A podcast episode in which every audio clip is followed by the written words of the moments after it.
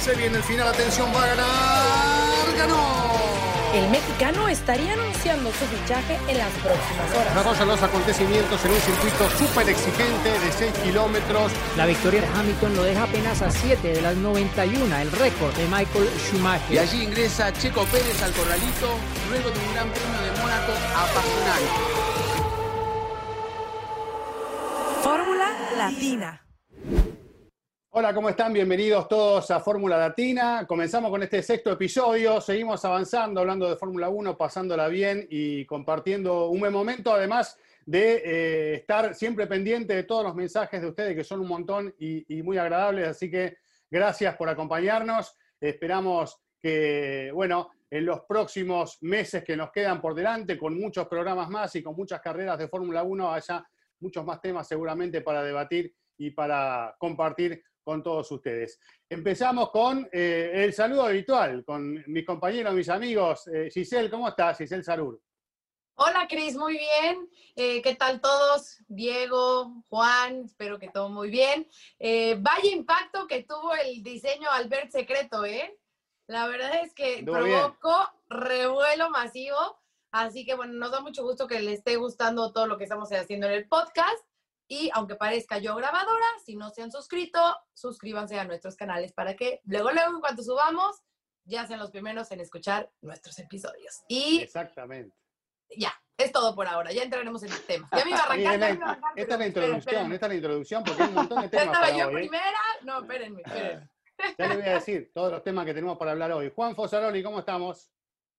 Hola Cris, Diego, Giselle. Bien, por suerte ahora una semana para que descansemos. No nosotros que no hacemos prácticamente tanto, pero se lo merecen todos los equipos de Fórmula 1 porque han sido siete semanas con seis carreras. Va a ser duro este campeonato acortado, así que un fin de semana de descanso para todos y también felicitar, aunque no nos escuchen, o seguramente sí, hay que ver si están viendo, Chantot y demás, a la, FIA, a la Fórmula 1 y a los equipos y a los organizadores por haber puesto el campeonato en marcha y la verdad que hemos disfrutado, aunque algunos no disfrutaron el último Gran Premio, hemos disfrutado buenas carreras de Fórmula 1. Eso es verdad, eso es verdad. Eh, un colombiano suelto en Madrid. Diego Mejía, ¿cómo andamos? ¿Qué tal, Cris? Eh, Juan, Giselle. Bueno, sí, un, un- un éxito, ¿no? Para la Fórmula 1 que ya se hayan cumplido seis carreras, que estemos probablemente ya pasando el primer tercio de la temporada, si todo va de acuerdo al plan, y que, bueno, que se haya corrido hace días eh, en España, que pues ha sido uno de los focos en Europa de, del coronavirus y que pues en la actualidad está teniendo una cantidad de restricciones, la gente que eh, viaja de España, eh, venir a España, a pesar de que es agosto el mes del turismo, hay una cantidad de restricciones que tienen a la industria del turismo acá realmente muy asustada, ¿no? Pero a pesar de ello, la Fórmula 1 hace pues días, horas corrió aquí el Gran Premio, todo bajo control. Mm, Sí, no fue la mejor carrera, pero la Fórmula 1 sigue avanzando muy firme con esta temporada de Fórmula 1 muy a la vieja usanza, muy europea, pero que cada vez pues va ganando más carreras y que probablemente en los próximos días ya tendremos mucho más claro cuál va a ser el calendario completo de este 2020 de la Fórmula 1. Bueno, chicos, vamos con el primer tema. ¿Les parece? Después de este Gran Premio de España siguen quedando cosas para, eh, para analizar. eh, y empezamos con algo livianito. Eh, Vettel Ferrari, ¿no? Creo que se lleva gran parte de las redes sociales. Vaya estos liviano. días. Por eso digo, bastante da para hablar esto, ¿no? Eh, algunos que se pasan ya de la línea, ¿no? Como que hay un complot en contra de Vettel, me parece que es demasiado exagerado. Pero por otra parte hay algo que es cierto, que es una relación que no está pasando por un buen momento, que bueno, cada uno se sabe que capa- capa- va a seguir por caminos separados en el corto plazo. Eh, Vettel incluso, eh, tengo entendido que para Italia hizo declaraciones eh, haciendo referencia a que no tenían en cuenta su opinión en el equipo, cosa que es algo que fuerte, ¿no? Lo que de alguna manera hablábamos la semana pasada, de que un piloto exprese su punto de vista en la Fórmula 1 en, en contra del equipo, eh, o como quieran llamarlo, es algo que no es habitual, ¿no? Y sobre todo una figura tan importante, un cuatro veces campeón del mundo. Pero esto es un capítulo más lo que vimos y vamos a tener varios más de acá a fin de año. No sé qué piensan. Empezamos por la dama o quien quiera opinar al respecto. Giselle que ya está en ¿Ya? primera. Bueno, eh, justo comentabas, ¿no? Que ha habido muchos comentarios de eso. A mí me llamó muchísimo la atención en Twitter porque había gente que ponía de, eh, ¿cuántas veces en la historia se ha dado esto de que el propio equipo casi casi le mete el pie a su piloto, ¿no? O de que, ¿cómo? A ver, o sea, después de esos mensajes de radio de que, oye, ¿cuántas vueltas nos quedan? No, pero entonces ¿cuántas? Pero entonces sí me alcanza, pero entonces no los neumáticos, pero entonces ¿qué? Como de, bueno, pero entonces vete el qué, o sea, la hace de piloto, de ingeniero, de el jefe de estrategia, de, o sea, como que sí hay, me parece que está en una posición que por lo pronto para los que estamos de este lado no la entendemos, ¿no? Del todo. Eh, por una parte te genera obviamente esas dudas de por qué no, eh, como que pareciera justo eso, ¿no? Que el equipo le está metiendo el pie o que no le está entregando las armas suficientes para eh, completar una, buena carrera o hacer un, buen trabajo. Pero por la otra parte, pues tú entiendes que un equipo como Ferrari pues tampoco se lo puede permitir y que no estamos jugando canicas, vaya, ¿no? Entonces, eh, me parece muy desagradable, sí, eh, esa situación en la que han caído, en esa contrariedad de mensajes, en que obviamente sabemos que pues, se hace público, que se está exponiendo, que no solamente por lo que podamos ver en una transmisión normal, sino que ahora con la tecnología, incluso F1 TV, podemos escuchar la radio de un piloto todo el tiempo y realmente eh, ver cómo se va eh, desarrollando todo, toda la carrera para ellos.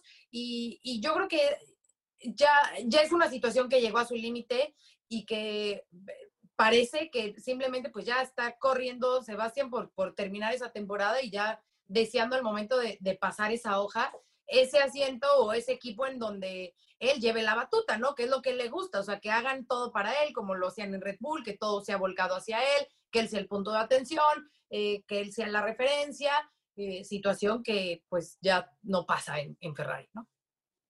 Diego.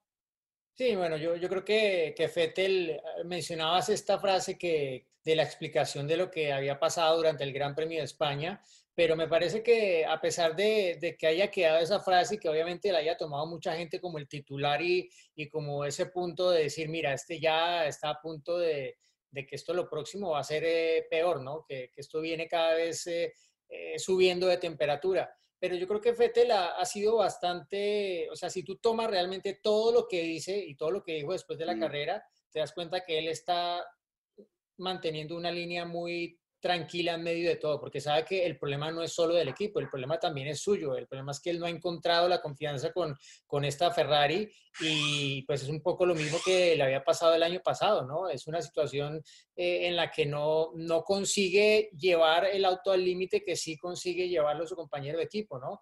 Entonces, eh, eh, hombre, Iñaki Rueda de Ferrari, que es el estratega que otras veces lo hemos aplaudido por las decisiones acertadas que han llevado a victorias, a podios, etcétera, eh, dio una explicación muy detallada de todo lo que pasó con Fettel, del desacuerdo, de por qué le pidieron las tres vueltas rápidas y después le preguntaron que si hacía, era capaz de hacer una sola parada, eh, él, yo creo que ahí dejó muy claras muchas cosas que nosotros en el momento pues es muy difícil entender porque no controlamos eso, porque no somos estrategas, ¿no? Si, no estaríamos sentados en el muro de pits. Ellos tienen una visión más completa de todo y saben el porqué de sus decisiones. Y lo principal es que pues a Vettel no le rinde y no le rindió como esperaban y como se proyectaban las, las eh, simulaciones de carrera. Igual hay equipos que acaban adelante y les sale todo muy bien, mejor de lo que esperaban pues bien, a, a Fettel le salió mejor de lo que esperaban con esa estrategia, pero los neumáticos que se suponía le iban a funcionar con los que arrancó la carrera mm. no le servían. Y es que ahí, lo dijo Iñaki Rueda, él no, no, no, fue capaz de pasar a nadie en pista, entonces la única forma era ponerlo por delante, no parándole en boxes, ¿no? Entonces, eh, creo que opinar desde afuera y, y hablar del complot contra Fettel y todo eso, pues yo creo que es es muy fácil, pero la realidad probablemente es otra, ¿no? Y no es exactamente que no pase nada, seguramente que la tensión está porque cuando un piloto y un equipo rompen una relación y es claro que no van a seguir, obviamente que la relación se tensa desde el mismo momento en el que Vettel, o sea, el que se supiera que él no iba a continuar con Ferrari, eso seguramente lo filtró de su lado y se conoció antes de que lo, hiciera oficial Ferrari por, por su lado, ¿no? Eh, y pues no es porque le hubiera gustado, ni mucho menos. Entonces, eh, la tensión está ahí y va a durar probablemente todo el año o, hasta que esté Fettel con, Ferrari en esta temporada, ¿no? Pero... ¿Vos, Juan, cómo lo ves? Porque, bueno, estuviste muchos años eh, cerca de Vettel, ¿no? En, sus mejores momentos y también en estos momentos de capa caída, como decimos acá. ¿Vos cómo lo ves y cómo lo analizás, Juan? Bueno, eh, estoy de acuerdo en lo que dijo Diego y también Giselle. Y me parece, es obvio, ¿no?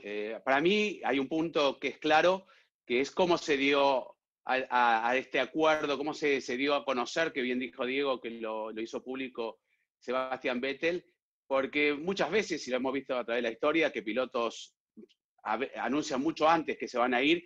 Yo hablé con Carlos Sainz el otro día y él ya sabía también que se iba a Ferrari, pero son decisiones del piloto propias, ¿no? Entonces el piloto, dentro de todo, es totalmente lo opuesto a Vettel. A Vettel le dijeron muchas gracias de una manera que tal vez él no se la esperaba. Ahí por ese lado es totalmente distinto.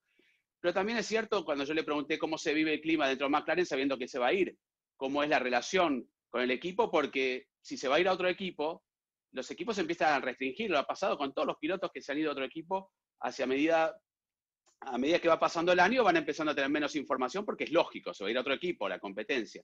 Y, él dice, ningún equipo quiere sabotear el auto, su segundo auto, primero, como quieras llamarlo, porque es pegarse un tiro en los pies, textuales palabras. También pasa lo mismo con Richardo en algún momento se ha afectado, se vio afectado cuando se fue de Red Bull. Pero yo creo que acá se manejó mal la situación por parte de Sebastian Vettel y también de la dirección de Ferrari. Y eso arruinó todo.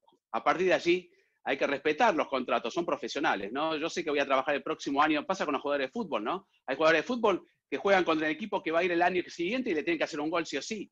Eh, es está trabajando, ¿no? No puede eh, no hacer bien su trabajo. Y también tiene que hacer lo mismo el equipo. Y acá empezó toda esa parte que rompió esta relación. Y eso que bien dijo Diego, Vettel es una persona muy educada, es, creo que es uno de los pilotos más cultos que tiene la Fórmula 1, hablando en serio, sabe de todo, cualquier, no solamente de automovilismo, sino de historia, y a veces es raro ver a los pilotos con ese conocimiento, y tiene una educación muy grande. Y hay a veces estalla, ¿no? Porque hay situaciones límites, pero yo creo que es una cuestión de manejo de, de, cómo se presentó esta ruptura o no continuar, y esto generó todo lo que está pasando. Entonces la gente porque la gente no se olviden que los que también, aparte de nosotros, eh, la gente que opina son fanáticos. Y va a estar el tipo que está a favor de Vettel y el que está en contra, entonces va a ser siempre, le van a decir que están saboteando a unos, el otro que no, que es el equipo, que Ferrari lo más grande y, y Vettel viene cometiendo errores, que es cierto. Por eso acá, para terminar, hay, este, culpas repartidas. No es ni 100% culpa de Ferrari ni 100% de Vettel. Ambos cometieron errores, pero el mayor error para mí fue como se dio a conocer esta ruptura, esta negociación, y entonces quedaron todos descontentos, de un lado y del otro, y Matías Binotto lo hizo conocer, está frustrado porque no sigue en Ferrari. Hay veces que hay que, no, no meter en vez de agua al fuego, meter nafta, gasolina, y parece como que se va Limón a la herida. Sí.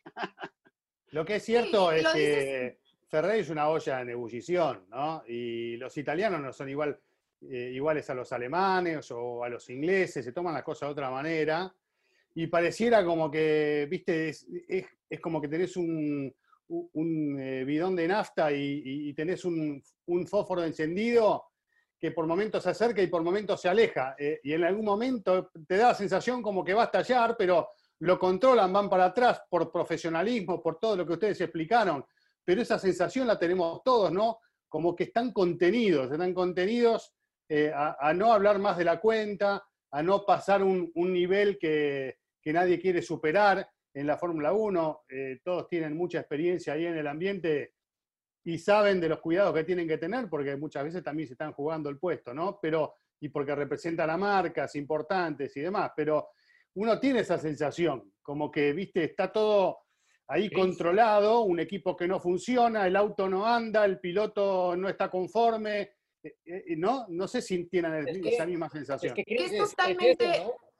perdón, perdón, Gis, es que Lo, que lo que acabas de decir es que no es solo el tema Fettel Ferrari, es que el tema grande es Ferrari. O sea, es que, que Ferrari esté en esta temporada dando estos resultados. Eh, bueno, yo no me acuerdo la última temporada que han, que han estado así de mal, ¿no? Que hayan estado peleando tan atrás. Y muchos de los problemas que surgen es de estar corriendo en una parte de la parrilla en la que no están acostumbrados y donde pues no conocen del todo a sus rivales y de, frente, de, pronto les toca cubrir una cantidad de frentes que antes no, antes corrían contra Red Bull y contra Mercedes. Y los otros, pues sí, a veces los tienen en cuenta para las paradas, etcétera, pero no eran realmente sus rivales directos en pista.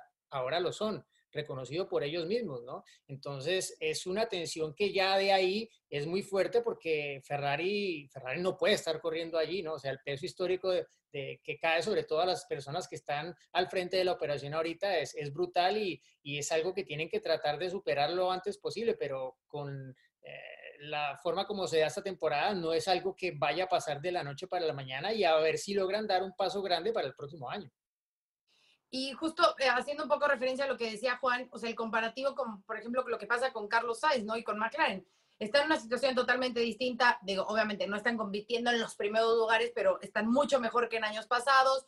El equipo tiene este positivismo, no están avanzando, están buscando esas mejoras constantemente y también la forma en que se va Carlos, la despedida que hace, el video de agradecimiento, o sea, todos estos pequeños detalles, detalles que obviamente son muy distintos a la forma en que, que salió Vettel. Entonces, si podemos comparar esas dos situaciones, porque estamos hablando pues, de salidas de equipos, de un equipo grande eh, a otro o de no tener asiento, lo que sea, pues obviamente es, este conjunto de factores que, eh, que, merman la situación y que la, obviamente la hacen mucho más complicada para, para Sebastián en este momento, ¿no?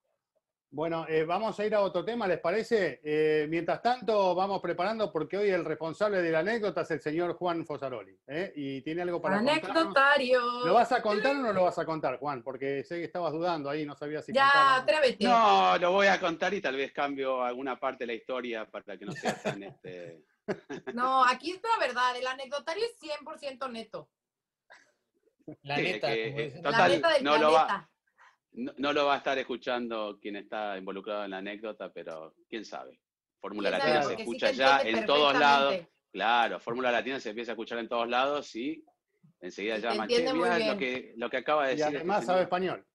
No vaya a querer hacer una luchada contigo. Ah, sí, un piloto. Bueno, tal vez era eso. Tal vez era eso.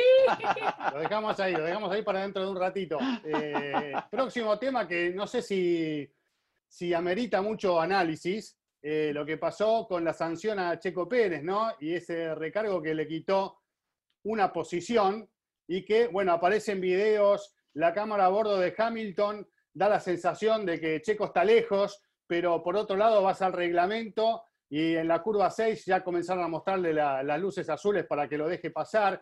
Bueno, esto abrió la polémica también eh, a Checo que decidió ingresar en la recta, recién en ese lugar, darle el espacio a Hamilton para que le quite la vuelta, ¿no? Eh, otro tema más de una carrera que tuvo a los tres primeros en la vuelta del ganador nada más, ¿no? Eh, marcando un poco las diferencias entre los autos en esta, en esta ocasión, pero ese es otro tema. Vamos al punto Checo Pérez, Hamilton y sobre todo la sanción a Checo que le quita eh, una posición que se la cede a su compañero de equipo, ¿no? Una posición que en la pista la había ganado él, manejando y con su ingeniero también trabajando en la estrategia, ¿no? ¿Quién quiere empezar? Levanten la mano, así como los chicos en el colegio. Vos, Diego. Venga, Diego. Bueno, solamente, bueno, eh, eh, bien lo mencionas, en el reglamento está claro, en las notas del director de carrera dice, cuando está a 1.2 segundos de diferencia o menos, el, el auto líder que le, el que le va a tomar vuelta al otro, tiene que dejarlo pasar a la primera oportunidad, se le encienden los paneles, las luces en el volante, todo, y tiene que dejarlo pasar a la primera oportunidad. Pero ¿qué pasa? Eh, si tú ves la cámara, pues como que no percibe realmente que haya eh, perjudicado a Hamilton, que le haya hecho perder diferencia, ritmo, etcétera, pero bueno, eso al final es subjetivo. Lo que pasa es que si el piloto se queja y el equipo se queja ante los comisarios y ante el director de carrera, ya obviamente los ojos se ponen ahí si no dicen nada, pues probablemente no pase nada, pero cuando se quejan, obviamente empiezan a, a ver, y, obviamente los equipos tienen línea directa con, con el race control y pueden avisar de ese tipo de situaciones. Porque, o sea, si fue una sanción demasiado rigurosa, mm, que al final pues no, no fue trascendental en la carrera lo que pasó entre Checo y, Hamilton, ¿no? Pero... La verdad que quejarse por eso, ¿no? Quejarse por eso en el lugar en el que estaban. Exacto, o sea, exacto, con la ventaja que llevaba. Eh, no tenía nadie peleándole el lugar, la posición a, Luis. O tenía más chicos que perder que, Luis. ¿no? Voy a poner un ejemplo. Eh, después de, de, haber revisado el video, me encontré, no sé, avancé y me encontré con Hamilton saliendo de boxes después de cambiar de neumáticos. Sale detrás de Alex Albon Alex Albon, eh, por la diferencia con la, por la que salieron, cuando salió Hamilton de boxes y estaba en la pista Albon, estaba a menos de 1.2. En la curva 1 ya empiezan a mostrarle banderas azules a Albon. Pero ¿qué pasa? Hamilton acaba de salir del box, Albon viene a buen ritmo, entonces Hamilton no lo alcanza. Neumáticos.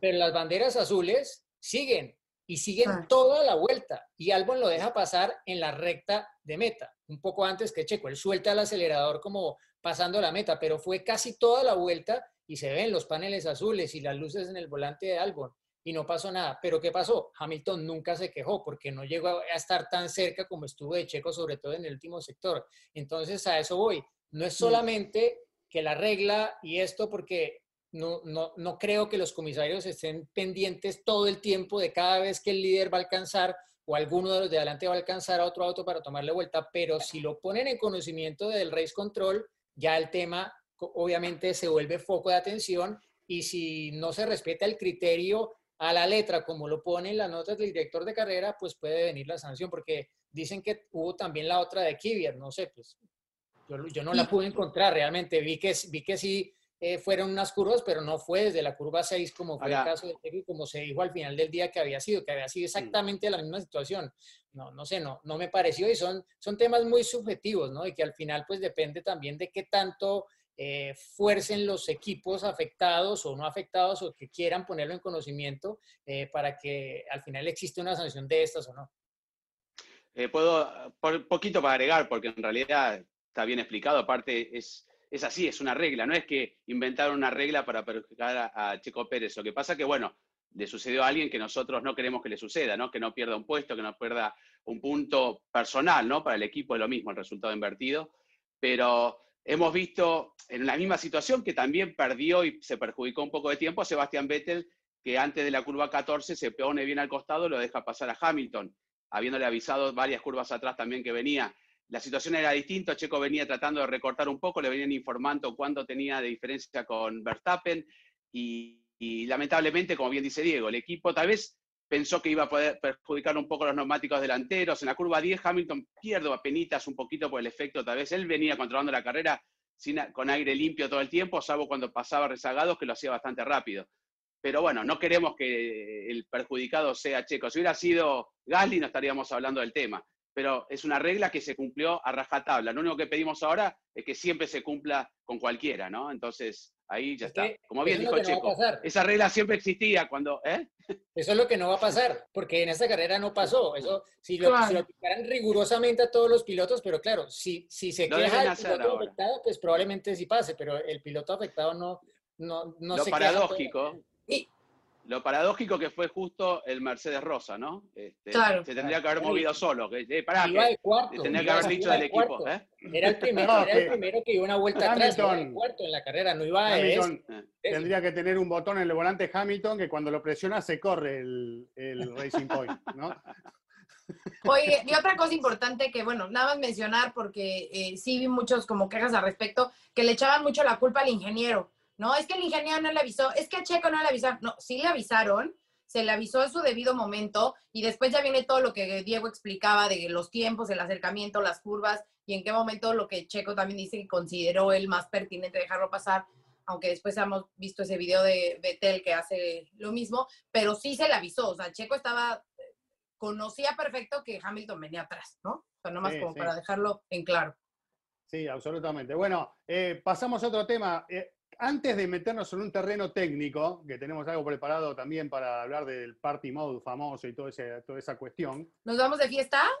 Sí, puede ser también, ¿por qué no? Se, Pongo se la luz de utiliza para Las luces, las luces, las ¿Eh? luces. Que Pero venga antes- el reggaetón. ¡Uh! Antes de entrar en el Party mode, mientras se prepara Diego ahí con las luces para bailar, seguramente nos va a demostrar un paso de baile. Eh, ¿Qué les parece también contar un poco lo que hizo ruido esta semana con, con este dato que, que aporta la Fórmula 1 eh, junto con, con Amazon? Bueno, ustedes los pueden explicar tal vez mejor que yo, de tomar estadísticas de- y resultados, datos de, de los pilotos de la Fórmula 1, los más rápidos, entre De el año clasificación, 83 ¿no? y la actualidad, en la clasificación, entre el 83 y la actualidad, y resolver en base a esa acumulación de datos quiénes han sido los mejores, ¿no? Ha resultado Los Más Senna. Los Los más rápidos. rápidos. Los más rápidos, los más rápidos de, de esta parte de la historia. En realidad deberían comprender desde el año 50 o separarlo por Silva. décadas, ¿no? Una estadística media extraña eh, que, que, bueno, despertó eh, un montón de críticas. Al- Algunos, evidentemente, lo aprovecharon para disfrutar de, de sus pilotos favoritos y otros se enojaron con estos resultados. No sé qué les pasó a ustedes. A ver, señor Telemetría, date, date, date, date. No, o sea, yo lo primero es que aplaudo la intención que tiene la Fórmula 1 con todos estos datos de, y todo esto de inteligencia artificial de mm, AWS, de Amazon Web Services, que, que han venido tratando de generar una cantidad de información que acerque más a la gente a entender las carreras más fácilmente, ¿sí? Con las gráficas de estrategia, que en X número de vueltas va a alcanzar, que la probabilidad de que lo adelante con la estrategia, eh, que el tire performance, que ha sido uno de los puntos más criticados probablemente, eh, pero que en la carrera de Silverstone, en la que fallaron los Mercedes y el McLaren, de alguna forma como que acertó y se redimió allí. Em, pero no sé, esta, no sé, es que cuando tú lees y ves entre los 10 primeros a nombres como Jarno Trulli eh, o Heikki Kovalainen, no sé, Heikki Kovalainen contra Hamilton de compañero de equipo, a ver, es que en promedio no estaba a menos de 3, 4 décimas de diferencia. Eh, y ponerlo a esa altura, no sé, bueno, Kovalainen y Trulli se salieron de la Fórmula 1 por el equipo Lotus, el que luego se volvió Caterham y eran compañeros de equipo y estaban corriendo allá atrás y, y pues no, no recuerdo que alga- hayan hecho algo, o sea, sí que Trulli era muy bueno clasificando, pero que Trulli esté por delante de Vettel en ese ranking no, no me entra en la cabeza. Los tres primeros, bueno, diría que no están muy lejos, pero también meter a Max Verstappen a esta altura con tan poca carrera que tiene todavía en la Fórmula 1, que sea su sexta temporada, eh, no sé, bueno, y está también eh, Leclerc por ahí arriba. Fernando, ¿no? Y ver tú a nombres como Prost, Prost, de vigésimo en el listado, que, bueno, que es que él siempre tuvo compañeros de equipo rapidísimos y buenísimos. Y Hay algunas cuestiones ahí en el algoritmo que no estaban funcionando bien, ¿no? Que No, hubiera- tenían que haber quitado. Aparte- Por lo menos dejar pilotos que hayan tenido tanto tiempo o tantas carreras en Fórmula 1 como para hacer algo más equitativo, ¿no? Exacto, exacto. Además, le encantó quitaron esto. muchos factores. Quitaron Sí, muchos no. factores, clasificación con lluvia, en un momento se clasificaba con mayor combustible algunos y con menor otros. Hay muchos factores, eh, clima y demás, que los algoritmos son matemáticos, son exactos en base a lo que se le carga la información. Entonces, mucha, mucha información se ha seleccionado y ahí ya empieza a fallar el sistema. Yo creo que, como bien dijo Diego, podemos estar de acuerdo o no entre los tres primeros, pero a partir del cuarto ya empieza a hacer ruido y cuando vi a Heca y Kovalainen, realmente, y no Trulli, sin faltarle respeto, entre los 10 primeros, digo, yo hago el algoritmo y antes de publicarlo veo eso, digo, no, mejor no pongo nada. Pongo los tres primeros, no hubiera nadie, nadie hubiera dicho nada con los tres primeros.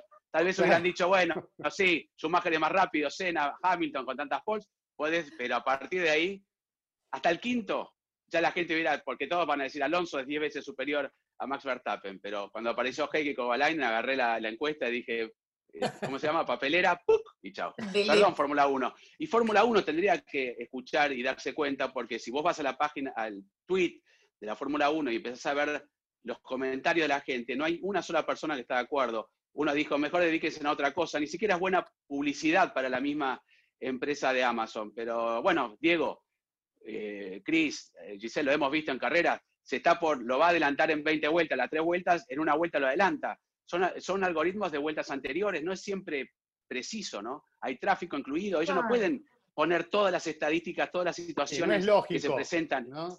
Eh, Claro. está bien, es un estimado. factores. Es un estimado y está bueno porque, como bien dijo Diego, uno ve eh, cuando tiene cuánto tiene de understeer, quién va más rápido en cada recta, porque es, es algo que se está jun- eh, juntando información de vueltas pasadas, que eso está bien. Pero cuando se empieza a predecir lo que va a pasar, si fuera tan fácil nos dirían qué va a pasar dentro de una semana y, este, y todos sabríamos. Acuérdense cuando empezó el tema de la lluvia, en 10 minutos llueve y pasaban 20 horas no llovía. En 5 lo volaron, nunca más volvió a aparecer el cartelito Ya, no, no, Exacto. aparte Hay cosas- hacen cinco vueltas y ya sabemos quién gana en cualquier momento. ¿Eh? El- Oigan, el, el por- meteorólogo de Ferrari de- fue fantástico. En la vuelta 50 le dijeron a Vettel, va a llover. Así, listo. Todos esperando la lluvia. 53. Y no llegó nada.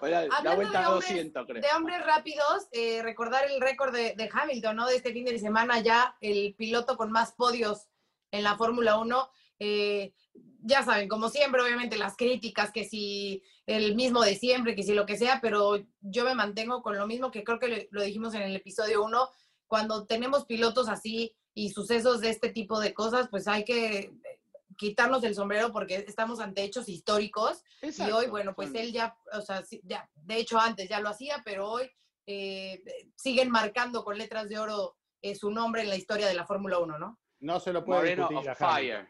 No hay que, On no- fire. no hay que ni discutir. Moreno on fire. ¿Cómo era? De fuego, ¿no? Decía. El moreno de fuego.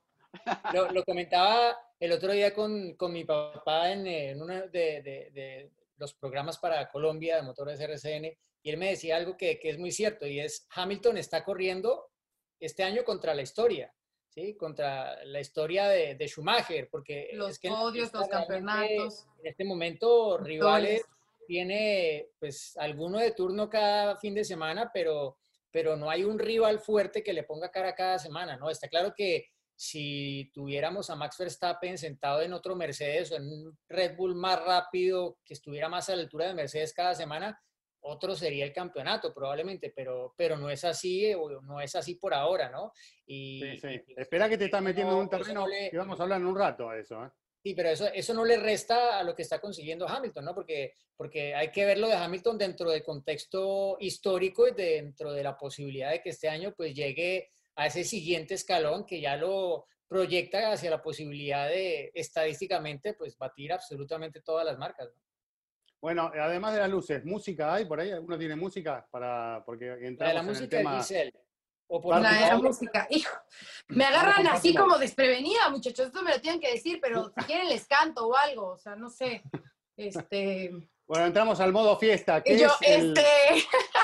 qué es Yo el no supe ni qué cantar porque ya las que me sé últimamente son de perreo y así, pues ni modo que me ponga aquí con el perreo todo.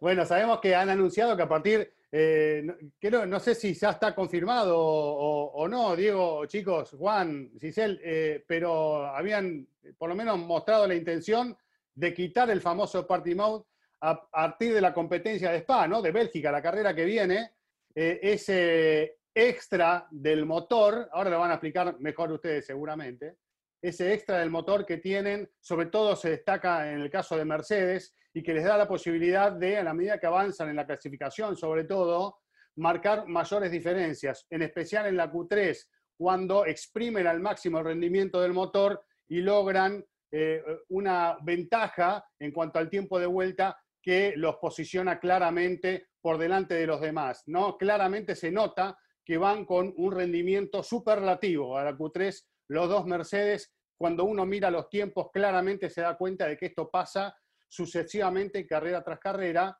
y que en carrera también se aplica, y que en carrera, eh, por ejemplo, lo escuché a Botas decir que, eh, ojo, porque si nos quitan eso, va a haber menos sobrepasos también, porque también se juega con el mapa de motor en determinados momentos de la carrera para atacar o para no atacar. Eh, a ver, opiniones.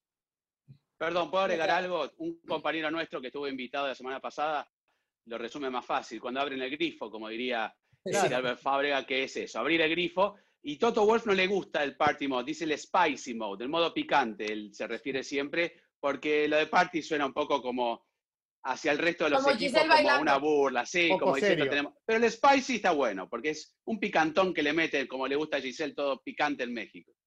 Bueno, y, y- y ese, ese picante lo tenía Ferrari hasta que cambiaron la normativa de motor. O sea, en Monza y en, y en Spa el año pasado, el party mode era más de Ferrari que de Mercedes realmente, ¿no? Pero, pero sí, es, es básicamente que aumentan las prestaciones, el rendimiento del motor por unas pocas vueltas, porque se pone tan en el límite que no es algo sostenible por un número eh, grande de, de vueltas, ¿no? Y que se usa específicamente en ese, en ese Q3, que de hecho, pues se comentaba en Radio Paddock la semana pasada que, que Mercedes no lo había usado en el Gran Premio de España y a pesar de eso la diferencia eh, fue bien amplia respecto a Max Verstappen, ¿no? Y, y pues ese poquito más que tienen en Q3 con el motor Mercedes mm, no lo tienen con Renault, no lo tienen con Honda y se amplía la diferencia en el momento de, definir la pole. Pero pues claro, eh, igual es que eso no quita si lo retiran y definitivamente, como dijo Michael Massey, se da la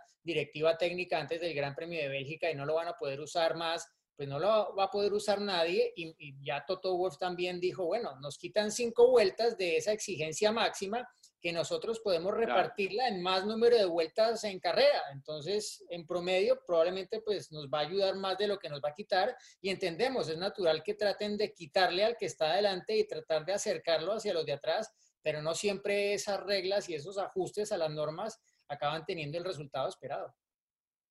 no, además, ah, eh, una... Horner Ah, perdón. No, sí, sé, por favor. Rapidísimo. Hubo unas declaraciones De, creo que de Luis de hace unos días, no sé si eran de ese tema o de algún otro, pero que obviamente pues siempre iban a buscar cómo eh, quitarles ese, ese poder o ese, ese potencial que tiene el auto. Pero mi pregunta es, o sea, ¿realmente les quitan el party mode con esa supremacía que tiene Mercedes? O sea, ¿qué tanto le puede afectar? ¿no? O sea, ¿qué tanto podemos encontrar esa diferencia eh, si viene dominando los, los, años con los años, ¿no? Eh, ¿Qué tanto? ¿Qué tanto? O sea, realmente será algo que podamos ver, a lo mejor se acerquen más. O sea, yo la verdad creo que sinceramente ni cosquillas le hará, ¿no? Diego lo acaba de decir y, yo creo que Mercedes, eh, sabiendo de antemano que podía llegar a suceder a partir de Spa, en, España tal vez no lo utilizaron para ver cómo era el rendimiento con el resto, y sí lo utilizaron también el resto o no. Pero Christian Horner dijo que ellos también, en menor cantidad, por más que Honda, en menor cantidad lo va a afectar mínimamente comparado con Mercedes, pero tal vez le afecte. Y sobre todo, también hemos visto que en carrera, ¿cuántas veces Max, incluso en clasificación, ha pedido más motor? Son mapeos que se pueden eh, manejar. Si ahora va a estar estándar y todos iguales, Tal vez sea más perjudicada para Racing Point, para Williams, ¿no? que Williams últimamente está entrando en la Q2 más seguido y ahora sin ese, por más que los mapeos cada equipo lo maneja de una manera distinta, Williams no va a tener ese plus y tal vez ahí sí que se perjudique. Pero Mercedes, si en una clasificación sacaron un segundo y le sacan medio por el party mode, imaginen encima en Bélgica es un circuito largo, no creo que sufran. Ojalá, ojalá que veamos un, un este, Verstappen en pole, pero yo creo que va a ser difícil. Yo no me acuerdo si hubo polémica aquella vez, la verdad que en una época usaban un motor para clasificar, otro motor para correr. Eh, y, sí, lo tiraban después de clasificar. Una, locura, una locura. Lo cambiaban de motor como se cambia uno de medias, ¿no? El motor de las 20.000 eh, revoluciones. Claro. Claro, una locura total. No sé si se generó cuando se, se, frenó el todo BMW, ¿se acuerda? La misma polémica, ¿no?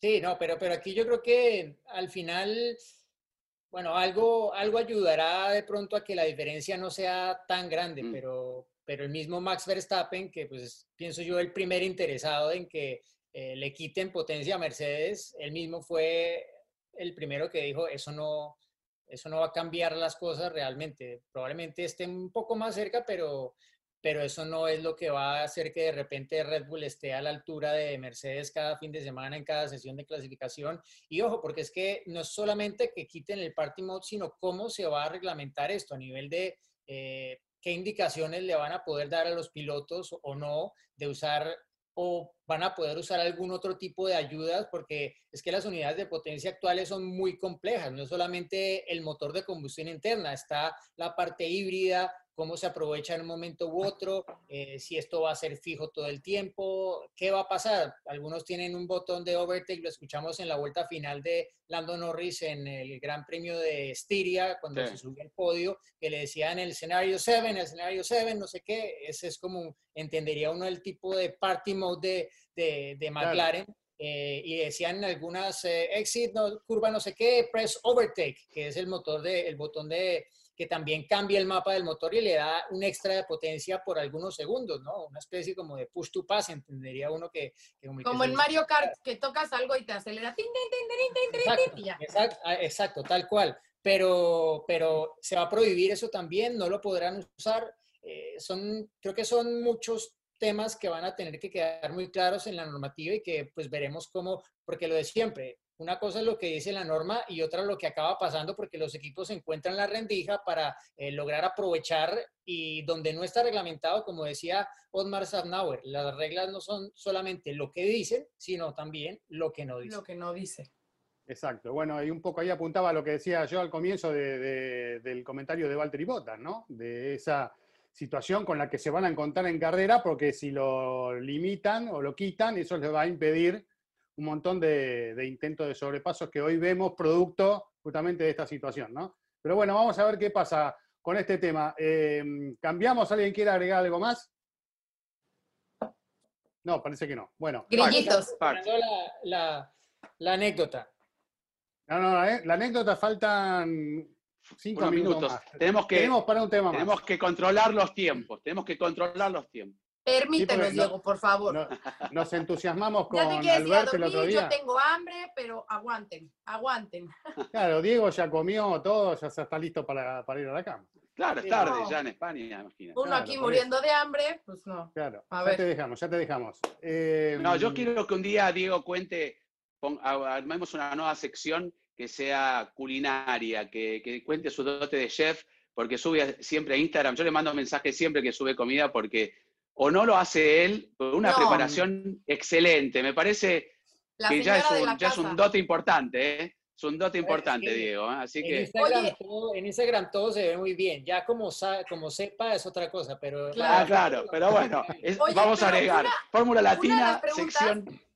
Porque sí, leo todo lo que nos mandan en las redes, fue que nos pedían que si eh, un día hablábamos de justo de cómo se preparan los pilotos en la parte de entrenamiento y de alimentación. Entonces, a lo mejor estaría padre que hiciéramos algo de eso, a lo mejor invitar a un Xavi o algo que nos pueda contar un Xavi Marcos, que nos pueda contar, por ejemplo, Checo, cómo lo hace. Entonces, estoy anotando todo, todo, todo, todo lo que quieren saber. Yo hace poco hablé con Walter y Botas sobre casualmente entrenamiento por una iniciativa de Puma y, este, y él contaba lo que es ahora afrontar tres grandes premios consecutivos, ¿no? Con una semana de descanso, porque ellos muchas veces en la semana de descanso entrenan un poco, cuando corren no tanto, y es interesante, ¿no? Porque se va acumulando el cansancio físico de, los pilotos, aunque uno diga, bueno, pero ¿cuánto están arriba del auto? Es un proceso este, bastante interesante que podríamos, ¿no? Invitar a algún este, fisio, sobre todo que hable español, ¿no? Bueno, el otro día, el otro día es que, bueno, sigo a Walter y Botas desde eh, desde que empezó a hacerse muy ciclista, porque sabes que su novia es una sí, claro. Bueno, eh, el tipo ahora... Cambió la natación por la bicicleta. Eh, muy del ciclismo y tal, eh, casi todos tenemos una aplicación que se llama Strava y ahí tú sigues a, al que quieras, ¿no? Y el que pues tenga y publique sus montajes. Stephanie Cromwell, ¿no? Stephanie, Tiffany, Tiffany, Cromwell. sí. Tiffany, Tiffany, yeah. Y las que, es que las que pone botas es que son, o sea, se está entrenando Siete horas, me dijo. Siete horas estuvo el otro día en montaña. Bueno, el otro día dijo, dijo eh, cuando, bueno, a propósito de lo de los uniformes negros que se está basando en el, en el Gran Premio de España, digo, pues, eh, es que, a ver, yo soy, sino uno de los que mejor, el que mejor está físicamente de los pilotos. Bueno, seguro que si hicieran una carrera de ciclismo, de atletismo, eh, Botas les, les debería ganar a todos. Y estaba sufriendo como estaba sufriendo con, esos uniformes ah. negros de Mercedes. Bueno, no, no me imagino cómo, cómo sería la situación para otros. ¿Viste, ¿viste el meme ese del perrito musculoso y el perrito chiquito? Sí, sí, sí. Pusieron uno de Nicky Lauda, estuve una hora dentro del auto quemándome y al lado Bota diciendo el, traje está muy caliente. Son muy divertidos esos, están buenísimos. Yo vi varios.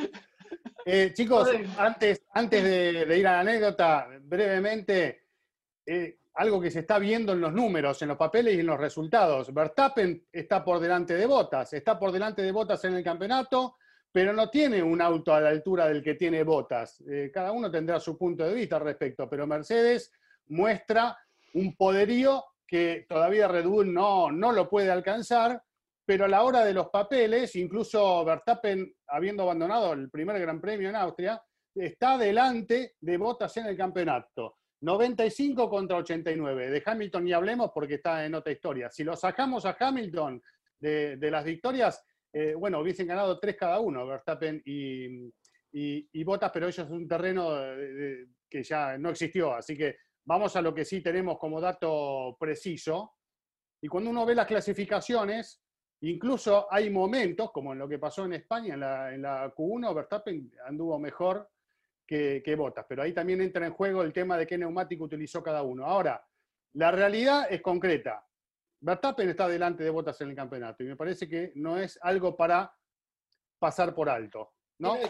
También cuenta, recuerda el, que la carrera de los pinchazos de la delantera izquierda, ahí Botas le cayó en el peor momento y se quedó, bueno, si no me equivoco, ahí se quedó fuera de los puntos y habría sumado, habría estado en el podio seguro. Entonces, eso, eso también suma, pero, pero pues está claro, lo que decía antes, los, los dos mejores pilotos de la Fórmula 1 en este momento son, son ellos dos, ¿no?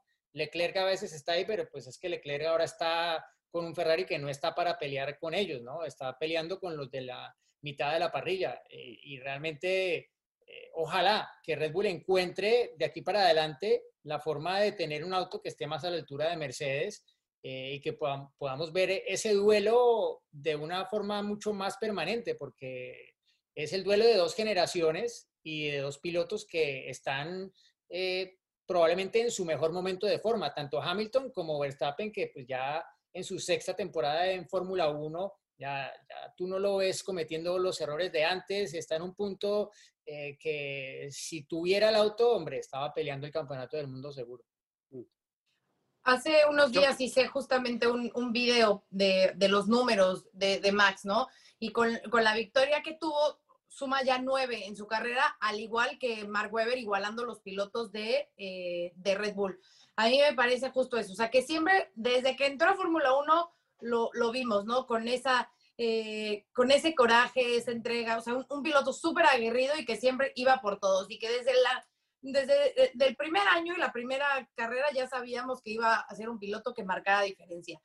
Obvio, cometía bastantes errores, eh, recuerdo uno en, en, Mónaco en su primer año, o sea, distintas situaciones que, primero o segundo año, eh, distintas situaciones que, que, obviamente iban a lo mejor afectando un poco, pero sí me parece, al igual que tú, Diego, eh, está muy maduro, su manejo es muy distinto en, ese sentido y eh, explota al máximo las muchas o pocas armas que le pueda dar Red Bull cuando lo comparamos obviamente con, con su compañero de equipo, ¿no? Que es obviamente siempre la primera referencia. Entonces, al comparar a, Max con Albon, bueno, pues eh, sale a relucir obviamente todo ese potencial eh, que Max tiene.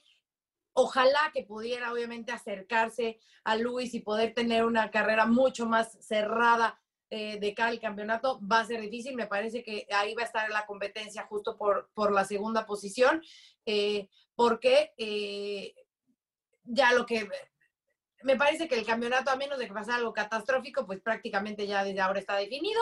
Entonces la pelea por el segundo lugar va a ser ahí, ¿no? El, que logre eh, potencializar y lograr menos errores va a ser el que salga a flote de esa, de esa eh, pelea.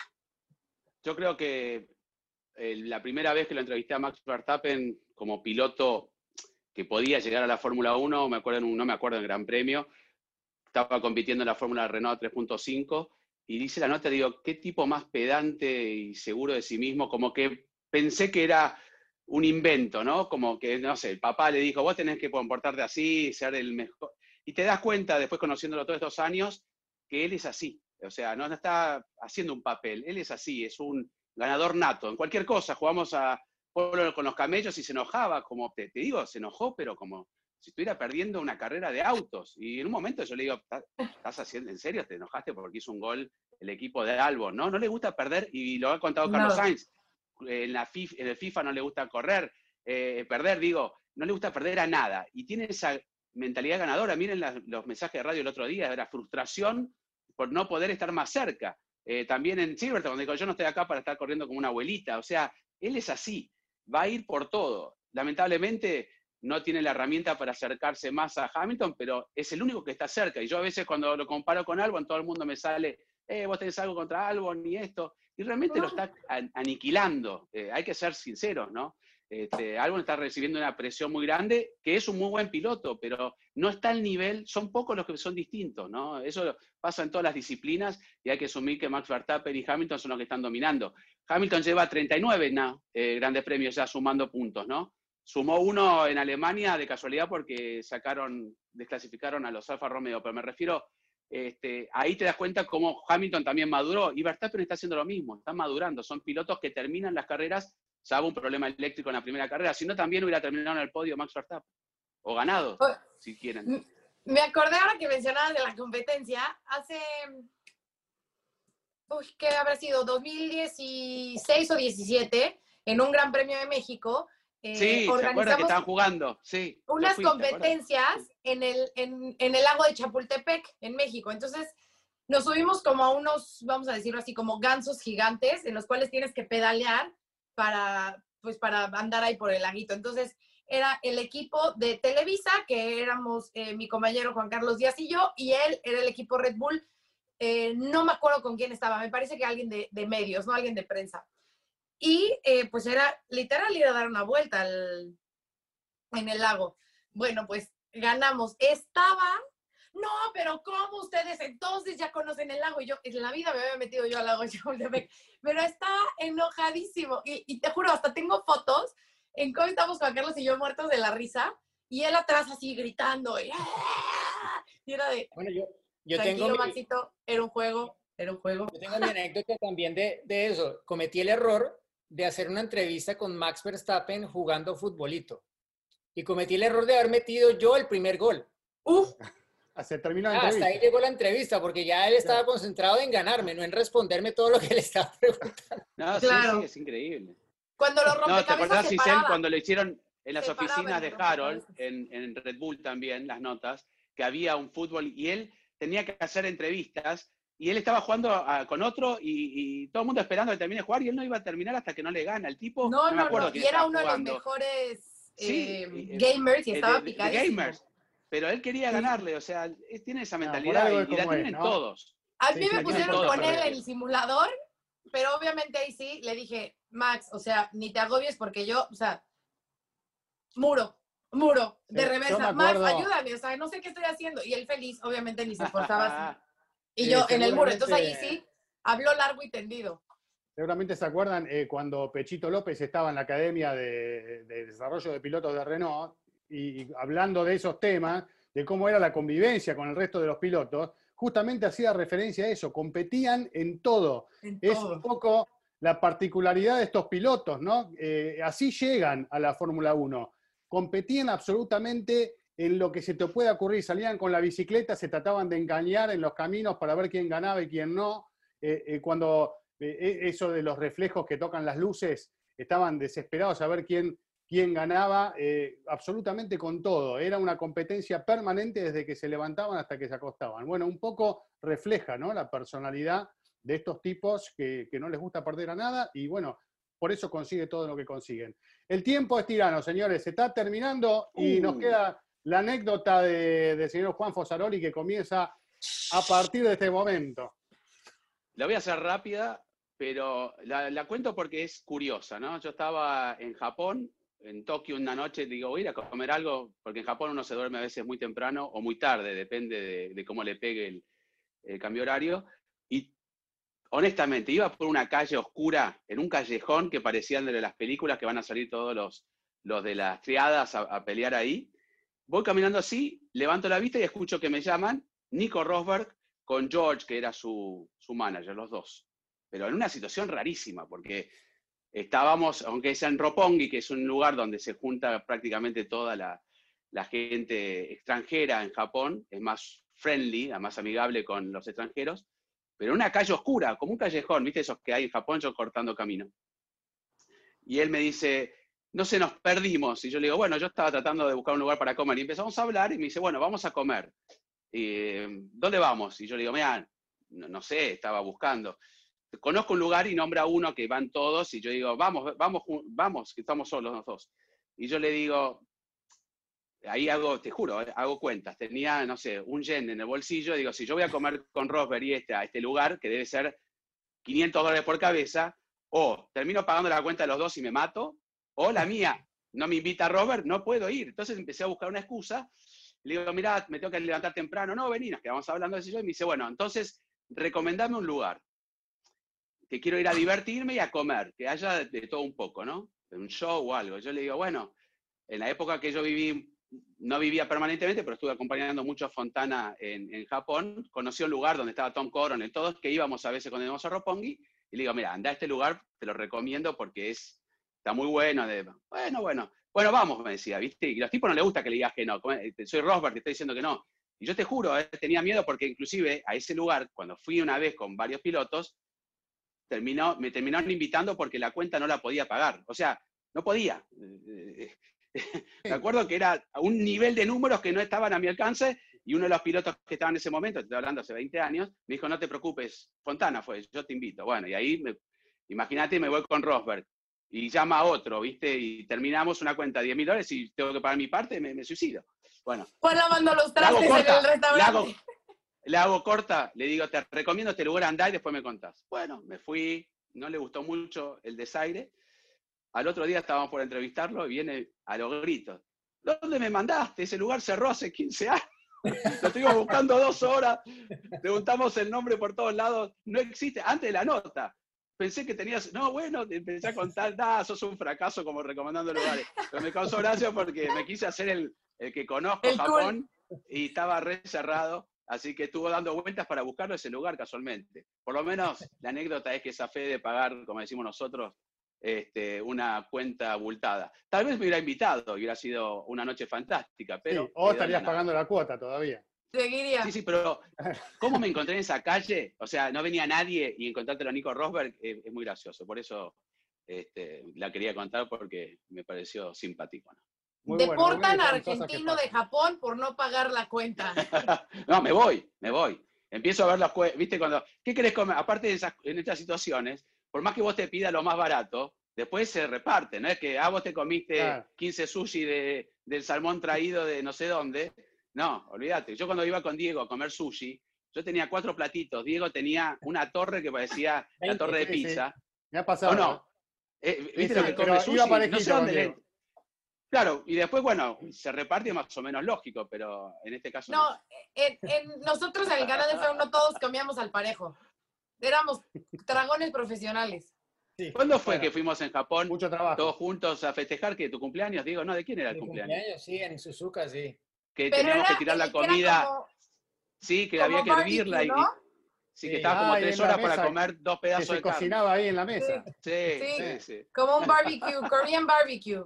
Sí, era, pero era más show que, que la sí, porque comida. Te, ibas y habías comido dos pedacitos de carne en tres horas más o menos. No, el, bueno, el bueno era el, el, sushi que estaba en el mall, que había como un mall como muchos restaurantes muy cerquita ah, del circuito. todo de madera, todo de madera. Exacto, ese era en el que siempre terminábamos ya al final. Bueno, el año pasado estuvimos dándole duro ahí, ¿o no, Diego? Fuimos varias veces.